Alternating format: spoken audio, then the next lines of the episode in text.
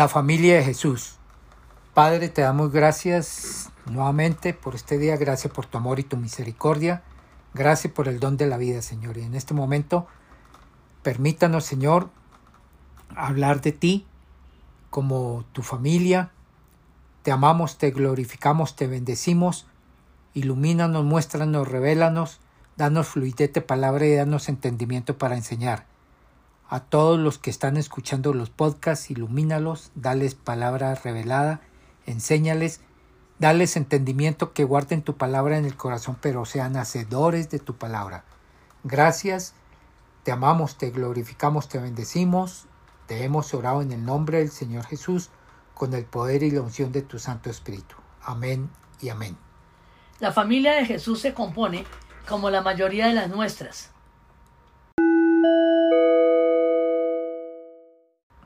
de un papá, una mamá y unos hijos. Empecemos por el principio y conozcamos primero quién fue su papá. En el Nuevo Testamento mencionan varias personas de nombre José. El más importante es el esposo de María, la mamá de Jesús. Probablemente José nació en Belén, la ciudad de David, y cuando comienza la historia evangélica unos pocos meses antes de la Anunciación, José es situado en Nazaret. Leamos Pastor Lucas 2.4. También José, que era descendiente de rey David, subió de Nazaret, ciudad de Galilea, a Judea. Fue a Belén, la ciudad de David. Esto es, sin que se pueda averiguar cuándo y por qué abandonó su tierra natal para radicarse en Galilea. Algunos suponen que las entonces humildes circunstancias de la familia y la necesidad de ganarse la vida pudieron haberlo motivado al cambio. Era descendiente de David y de oficio tanto carpintero como artesano, oficio considerado humilde. Mateo 13:55, ¿qué nos dice, pastor? ¿No es acaso el hijo del carpintero? ¿No se llama su madre María? ¿Y no son sus hermanos Jacob, José, Simón y Judas? Ahora leamos Marcos 6.3. ¿No es acaso el carpintero el hijo de María y hermano de Jacob, de José, de Judas y de Simón? ¿No están sus hermanas aquí con nosotros?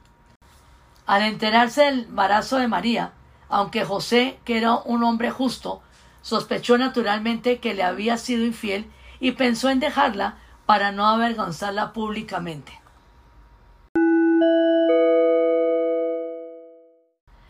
El repudio o divorcio era admitido entre los judíos como privilegio del hombre.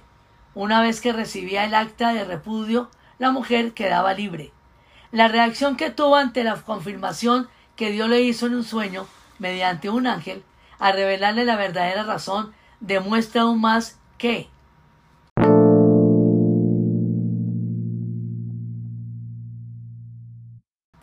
la piedad y el carácter que tenía que tenía, pues José fue obediente a las instrucciones que recibió de Dios en cuanto a su futura esposa y en la misión de proteger al niño Jesús. Mateo 1, del 18 al 24, pastor, por favor, leerlo. El nacimiento de Jesús, el Cristo, fue así. Su madre María estaba comprometida para casarse con José, pero antes de unirse a él, resultó que estaba encinta por obra del Espíritu Santo. Como José su esposo era un hombre justo y no quería exponer la vergüenza pública, resolvió divorciarse de ella en secreto. Pero cuando él estaba considerando hacerlo, se le apareció en sueño un ángel del Señor y le dijo José, hijo de David, no temas recibir a María por esposa, porque ella ha concebido por obra del Espíritu Santo. Dará a luz un hijo y le pondrá por nombre Jesús, porque él salvará a su pueblo de sus pecados. Todo esto sucedió para que se cumpliera lo que el Señor había dicho por medio del profeta. La Virgen concebirá y dará a luz un hijo y lo llamará Emmanuel, que significa Dios con nosotros. Cuando José se despertó, hizo lo que el ángel del Señor le había mandado y recibió a María por esposa. Los evangelios de Mateo y Lucas describen los dos momentos del matrimonio judío, Lucas 1, 26, 27. A los seis meses Dios envió al ángel Gabriel a Nazaret, pueblo de Galilea, a visitar a una joven virgen comprometida para casarse con un hombre que se llamaba José, descendiente de David. La virgen se llamaba María. José realiza los actos legales prescritos por el derecho vigente, consciente en admitir a María en su casa como esposa e inicia una vida de convivencia con ella. Mateo 1.25. Pero no tuvo relaciones conyugales con ella hasta que dio a luz un hijo, a quien le puso por nombre Jesús. Desde ese momento,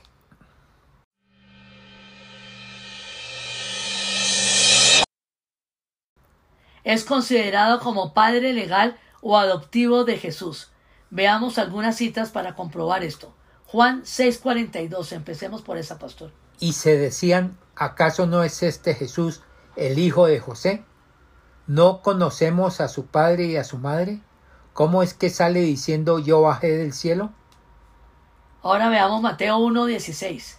Y Jacob, padre de José, que fue el esposo de María, de la cual nació Jesús, llamado el Cristo.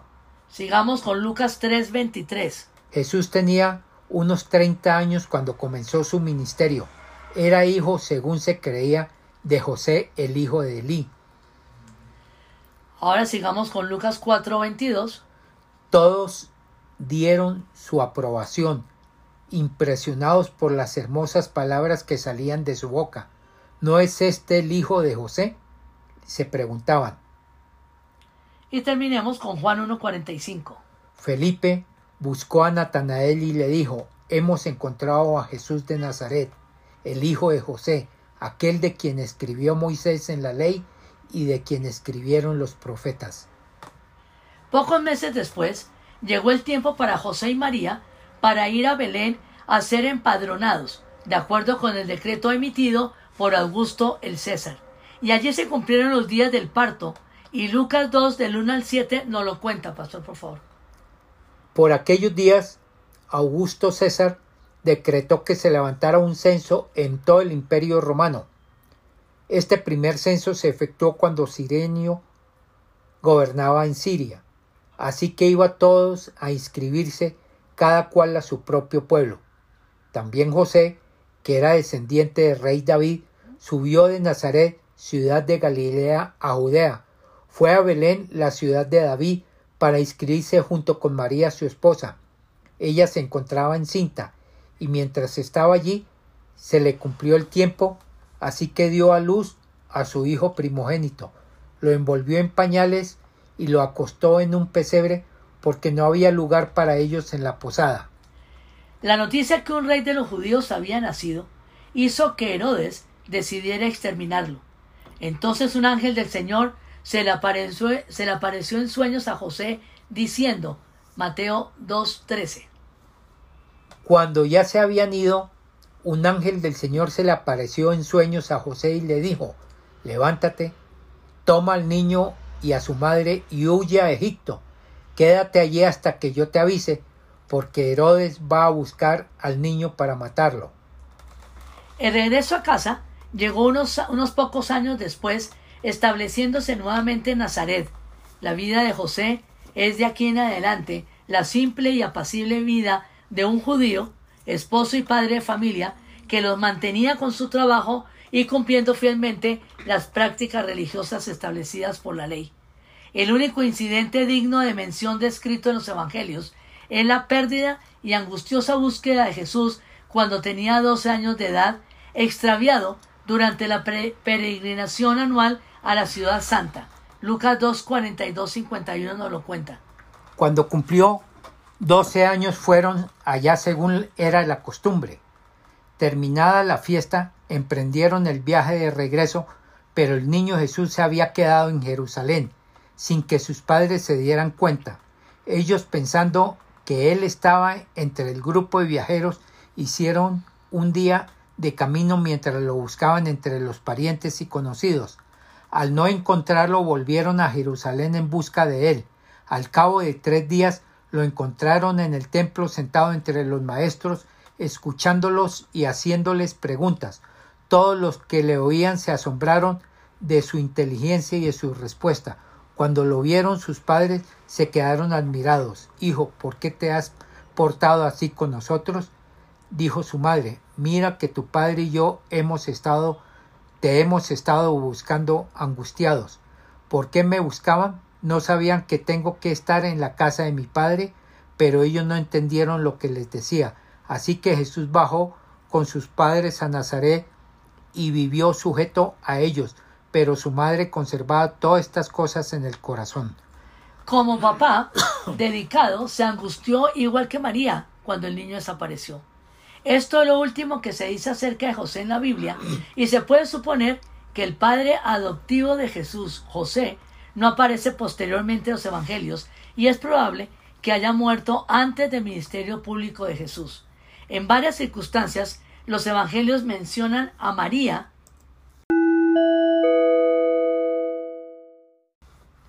y sus hermanos, pero nunca hablan acerca de su papá en conexión con el resto de la familia. Solo nos dice que Jesús, durante su vida pública, fue conocido como el hijo de José el carpintero. Leamos nuevamente, Pastor Mateo 13:55. ¿No es acaso el hijo del carpintero? ¿No se llama su madre María y son sus hermanos Jacob, José, Simón y Judas? Y sigamos con Marcos 6:13. ¿No es acaso el carpintero el hijo de María y hermano de Jacob, de José, de Judas y Simón? ¿No están sus hermanas aquí con nosotros? Ahora hablemos de su mamá.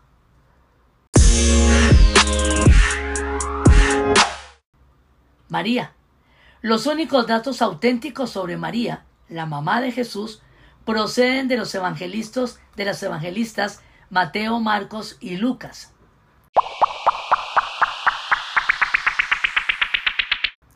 Son los que llamamos evangelios sinópticos. Ellos en general la enfocan desde la perspectiva de la maternidad de su hijo Jesús y él es el centro en el cual giran todos los relatos. En los capítulos y versículos en que es mencionada María, es en la medida en que se relaciona con Jesús y contribuye a la realización de sus objetivos.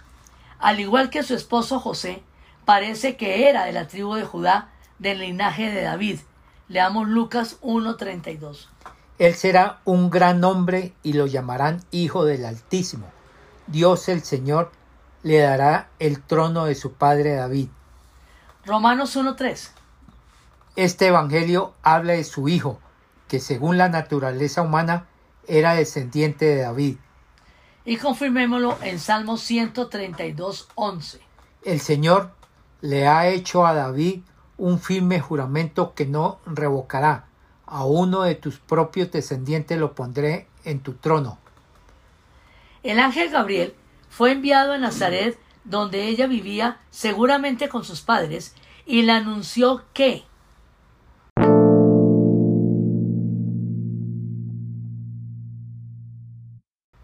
recibía el favor divino y que tendría un hijo al que pondría por nombre Jesús. Leámoslo, pastor, en Lucas 1, 32, 33. Él será un gran hombre y lo llamarán el Hijo del Altísimo.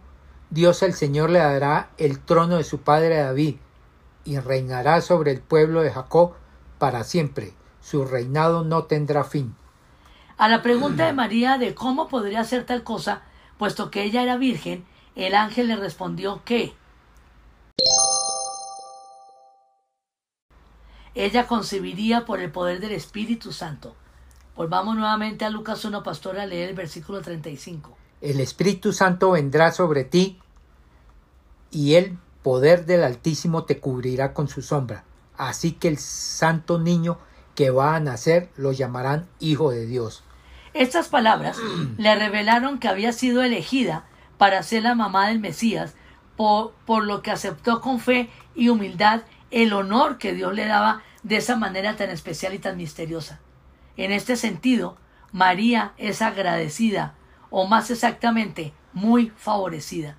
Inmediatamente después del anuncio y su confirmación, María decide visitar rápido a su prima Elizabeth o Isabel. Lucas 1, 39 al 45 nos lo cuenta. A los pocos días, María emprendió viaje y se fue deprisa a un pueblo en la región montañosa de Judea. Al llegar entró en casa de Zacarías y saludó a Elizabeth. Tan pronto como Elizabeth oyó el saludo de María, la criatura saltó en su vientre. Entonces Elizabeth, llena del Espíritu Santo, exclamó, Bendita tú entre las mujeres y bendito el Hijo que darás a luz. Pero, ¿cómo es esto que la madre de mi Señor venga a verme? Te digo que tan pronto como llegó a mis oídos la voz de tu saludo, saltó de alegría la criatura que llevo en el vientre. Dichosa tú que has creído, porque lo que el Señor te ha dicho se cumplirá. Tenemos una entrevista entre dos mamás dichosas. María, en vez de quedarse en su casa y atender sus quehaceres domésticos, emprendió el viaje y se fue deprisa a un pueblo en la región montañosa de Judea, nos lo acaba de leer el pastor en el versículo 39 de Lucas 1. Era un viaje muy largo y algunos comentaristas consideran que era por un terreno muy difícil y hasta peligroso. Quizás el motivo de la urgencia del viaje era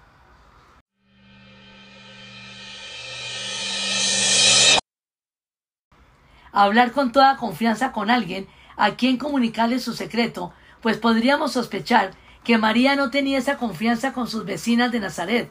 La noticia del ángel sobre la similar experiencia de Elizabeth hubo de influir también de un modo decisivo en la determinación de María de ir muy rápido a visitar a su prima. Después del evento de la pérdida de Jesús y su encuentro con en el templo, no se vuelve a saber nada de María hasta el inicio del, del ministerio público de Jesús. La boda de Caná, donde con mucha alegría se da cuenta que su hijo se manifiesta como Mesías y cree en su misión. Juan 2, del 1 al 10, pastor, por favor.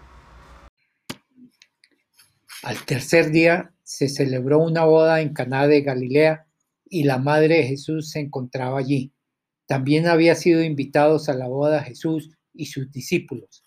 Cuando él vino, cuando el vino se acabó, la madre de Jesús le dijo: "Ya no tienen vino." Mujer, ¿eso qué tiene que ver conmigo? Respondió Jesús: Todavía no ha llegado mi hora. Su madre dijo a los sirvientes: Hagan lo que él les ordene. Había allí seis tinajas de piedra de las que se usan, de las que usan los judíos en sus ceremonias de purificación. En cada una cabían unos 100 litros. Jesús dijo a sus sirvientes, llenen de agua las tinajas, y los sirvientes la llenaron hasta el borde. Ahora saquen un poco y llévelo al encargado del banquete, les dijo Jesús. Así lo hicieron. El encargado del banquete probó el agua convertida en vino sin saber de dónde había salido, aunque sí sabían los sirvientes que había sido sacado, de dónde había sido sacada el agua. Entonces llamó aparte al novio y le dijo, todos sirven primero el mejor vino y cuando los invitados ya han bebido mucho, entonces sirven el más barato, pero tú has guardado el mejor vino hasta ahora. María siempre lo ubican dentro del contexto geopolítico de Galilea, al lado de sus otros hijos e hijas y dentro del ambiente social del hogar. Siguió a su hijo en el último viaje a Jerusalén.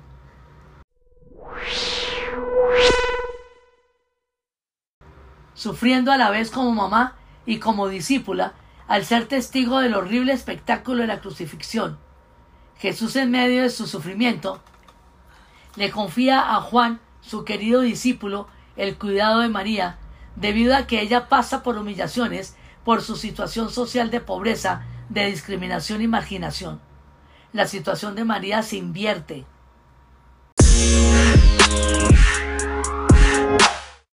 La que era humillada pasa a ser bienaventurada. Es presentada como una magnífica mujer devota, piadosa y obediente a la voluntad de Dios. Ocupa un lugar único como madre del Mesías y la llamarán bienaventurada todas las generaciones. Después de la ascensión de Jesús, estuvo con los apóstoles en el aposento alto. Hechos 1.14. Todos, en un mismo espíritu, se dedicaban a la oración junto con las mujeres y con los hermanos de Jesús y su madre María. Y a partir de ahí no se le menciona más en las escrituras. No se sabe ni la fecha, ni el lugar, ni las circunstancias de su muerte. Leamos Pastor Lucas 8, del, del 19 al 21. La madre y los hermanos de Jesús fueron a verlo, pero como había mucha gente, no lograban acercársele. Tu madre y tus hermanos están afuera y quieren verte, le avisaron, pero él los contestó, mi madre y mis hermanos son los que oyen la palabra de Dios y la ponen en práctica. Uno de los misterios de la encarnación, que es la venida de Jesús a la tierra como ser humano, sin dejar de ser Dios, es el hecho que Jesús tuviera una familia de carne y hueso, un papá, una mamá y unos hermanos. Mateo 13, 54-58 nos aclara. Al llegar a su tierra comenzó a enseñar a la gente de en la sinagoga.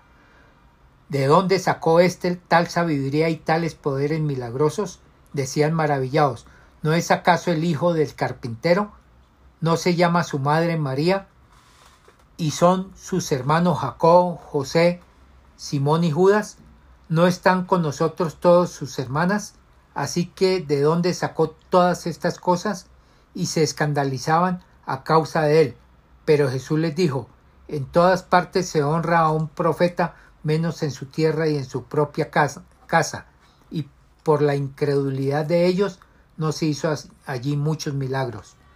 No se maravillaron de su divina enseñanza, sino que se atreviera a hablar en público. Vamos a enseñar a la luz de la palabra de Dios este pasaje para que podamos darnos cuenta que la familia de Jesús fue tan terrenal y humana como la nuestra.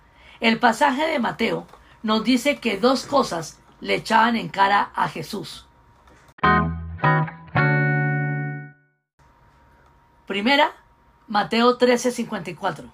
Al llegar a su tierra comenzó a enseñar a la gente en la sinagoga, donde sacó este tal sabiduría y tales poderes milagrosos, decían maravillados. Su falta de educación académica. No podían desconocer que era sabio para enseñar y poderoso para hacer milagros. Pero la pregunta era, ¿de dónde le viene todo esto? Notemos aquí que las personas con envidia, celos, prejuicios, siempre están listas a juzgar a otros, no por su sabiduría, sino por los títulos académicos, no por su habilidad, sino por su alcurnia y posición social. Si no hubieran estado voluntariamente ciegos, se hubieran dado cuenta que su sabiduría y poder no eran dadas por una ayuda académica, sino que había sido dotado por Dios. Ahora vamos a la segunda, Mateo 13, 55-56. ¿No es acaso el hijo del carpintero? ¿No se llama su madre María y no son sus hermanos Jacobo, José, Simón y Judas? ¿No están con nosotros todas sus hermanas? Así que ¿de dónde sacó todas estas cosas? La segunda acusación era la baja condición social de su familia.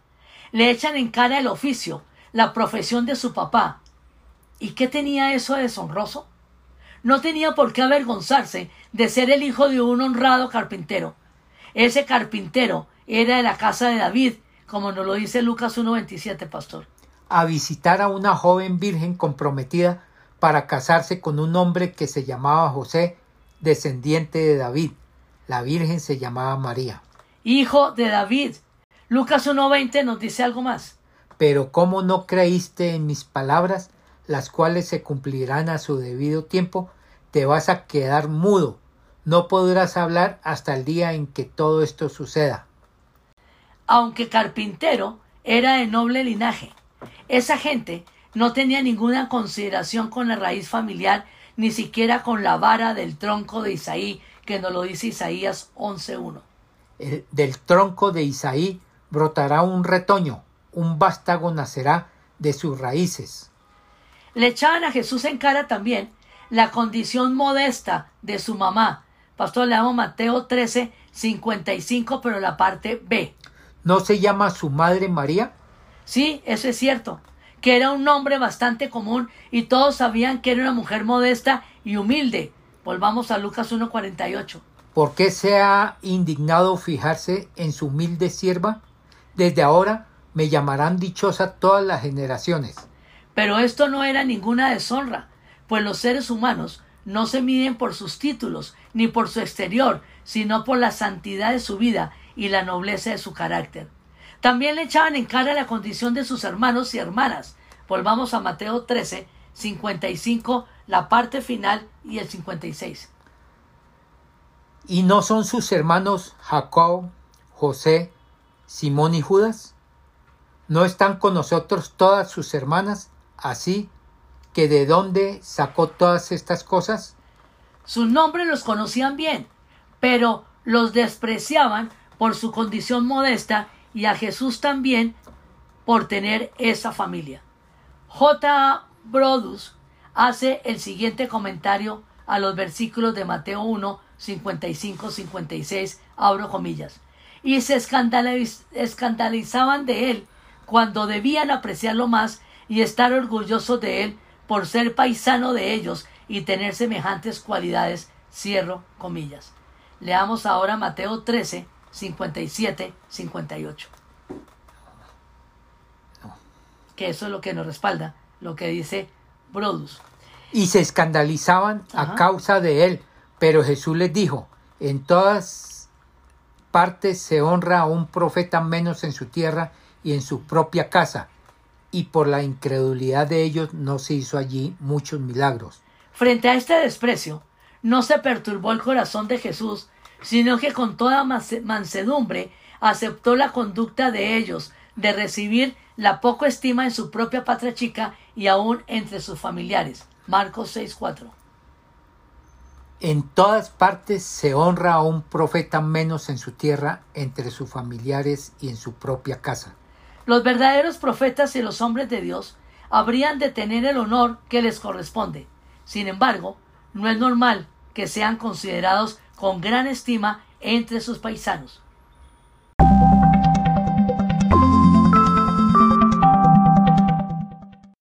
La familiaridad resulta en desprecio y la envidia hace que sobresalga los aspectos débiles en cualquier área de la persona despreciada.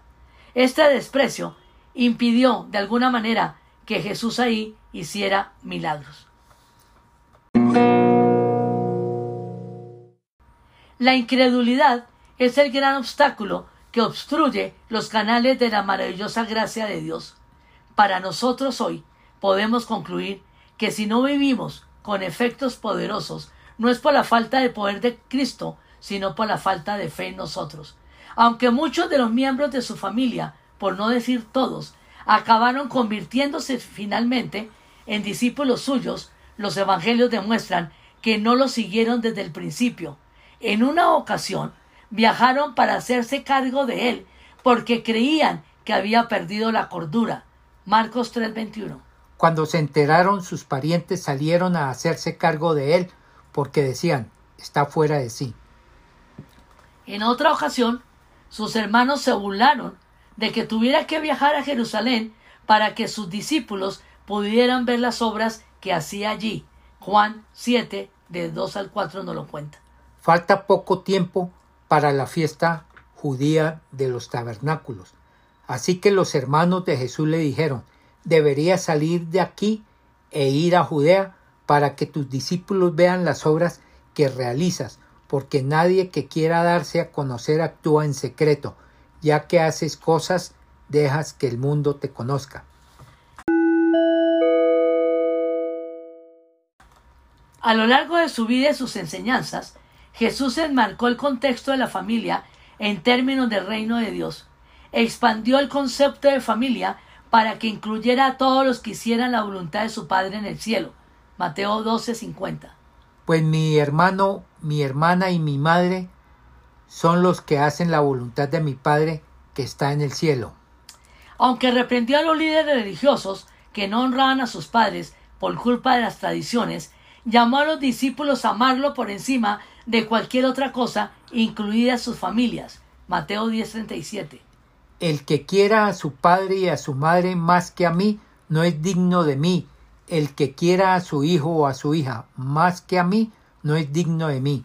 Eso quiere decir que antes que a nuestros parientes más próximos y queridos, papá, mamá, hijo, hija, los padres han de amar a sus hijos y los hijos deben amar a sus padres, pero si los aman más que a Cristo, son indignos de Él.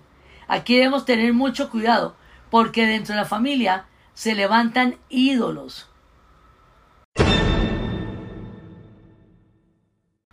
Los padres con los hijos, sobre todo las mamás con los hijos y con el marido, los hijos también con los padres. Sin embargo, desde la cruz podemos ver la responsabilidad de cuidar a los integrantes de la familia, aunque estaba en profunda agonía. Le asignó a su discípulo Juan el cuidado de María, su mamá, demostrando así su amor y cuidado por ella. Juan 19, 26 y 27. Cuando Jesús vio a su madre y a su lado al discípulo a quien él amaba, dijo a su madre, Mujer, ahí tienes a tu hijo. Luego dijo al discípulo, Ahí tienes a tu madre, y desde aquel momento ese discípulo la recibió en su casa. Para Jesús la familia seguía siendo importante, pero no lo más importante, ajustándose así a su mandato de buscar el reino de Dios primero para que todas las demás realidades de la vida pudieran alinearse correctamente. Mateo 6:33 nos lo dice, pastor. Más bien, busquen primeramente el reino de Dios y su justicia, y todas esas cosas les serán añadidas. Para rumiar. Durante su ministerio, Jesús reafirmó la centralidad de la familia monógama formada por un hombre y una mujer. Censuró la inmoralidad y el divorcio. Malaquías 2.16. Yo aborrezco el divorcio, dice el Señor Dios de Israel, y al que cubre de violencia sus vestiduras, dice el Señor Todopoderoso. Así que cuídense en su espíritu y no sean traicioneros. Habló de la indisolubilidad de la familia y dijo que ni siquiera las cortes civiles podían romper, romper los vínculos familiares. Marcos 10, del 1 al 12, pastor. Jesús partió de aquel lugar y se fue a la región de Judea y al otro lado del Jordán. Otra vez se le reunieron las multitudes y, como era su costumbre, les enseñaba. En eso unos fariseos se le acercaron y, para ponerlo a prueba, le preguntaron ¿Está permitido que un hombre se divorcie de su esposa? ¿Qué les mandó Moisés? replicó Jesús. Moisés permitió que un hombre le escribiera un certificado de divorcio y la despidiera, contestaron ellos. Esa ley la escribió Moisés para ustedes por los, por los obstinados que son, aclaró Jesús. Pero al principio de la creación Dios lo hizo hombre y mujer. Por eso dejará el hombre a su padre y a su madre y se unirá a su esposa y los dos llegarán a ser un solo cuerpo. Así que ya no son dos, sino uno solo. Por tanto, lo que Dios ha unido, que no lo separa el hombre. Vueltos a casa, los discípulos le preguntaban a Jesús sobre este asunto.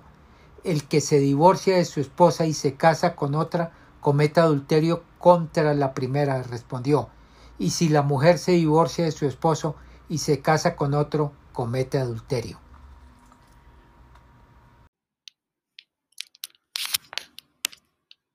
No es suficiente solamente en creer en Jesús. Hay que recibirlo en nuestro corazón con fe. Como lo dice Juan 1.12. Mas a cuanto lo recibieron, a los que creen en su nombre, les dio el derecho de ser hijos de Dios. En Romanos 10, 9, 10 dice que si confesamos con, que si confiesas con tu boca que Jesús es el Señor y crees en tu corazón que Dios lo levantó entre los muertos, será salvo, porque con el corazón se cree para ser justificado, pero con la boca se confiesa para ser salvo. Si has recibido a Jesús en tu corazón, eres un hijo de Dios. Si no lo has recibido, te invito a que digas esta oración de todo corazón, con la boca, voz audible creyendo en tu corazón. Así nos da el derecho de ser hijos de Dios. Repite con todo tu ser, cuerpo, alma y espíritu. Con tu boca, creyendo en tu corazón esta oración. Señor Jesucristo, Ahora entiendo de que me amas y te necesito. Gracias porque moriste en la cruz por mis pecados. Te abro la puerta de mi corazón y te recibo como mi Señor y mi Salvador. Te cedo el trono de mi vida. Hazme la persona que tú quieres que yo sea. Gracias por darme vida eterna. Amén y amén. Si la hiciste, si repetiste esta oración con fe, a partir de hoy eres un hijo de Dios.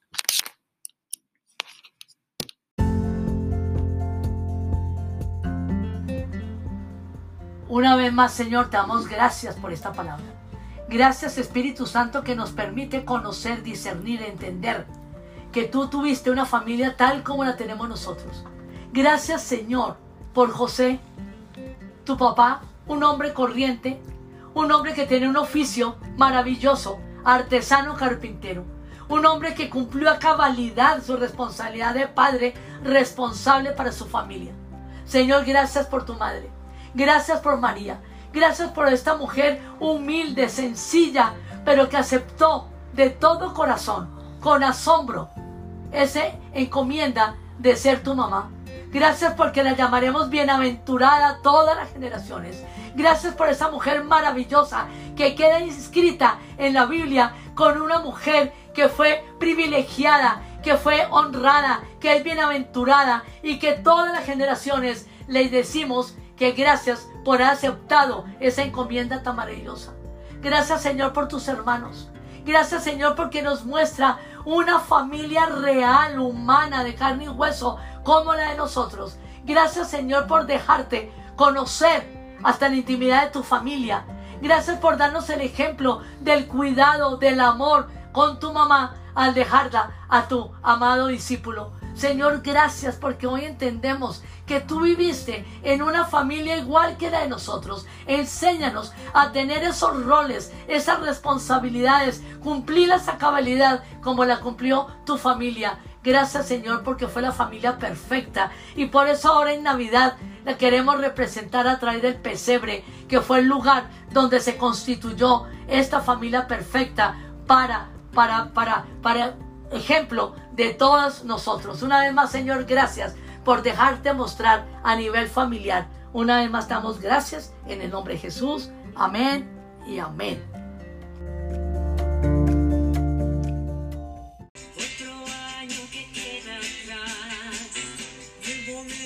que otro año mil sueños más.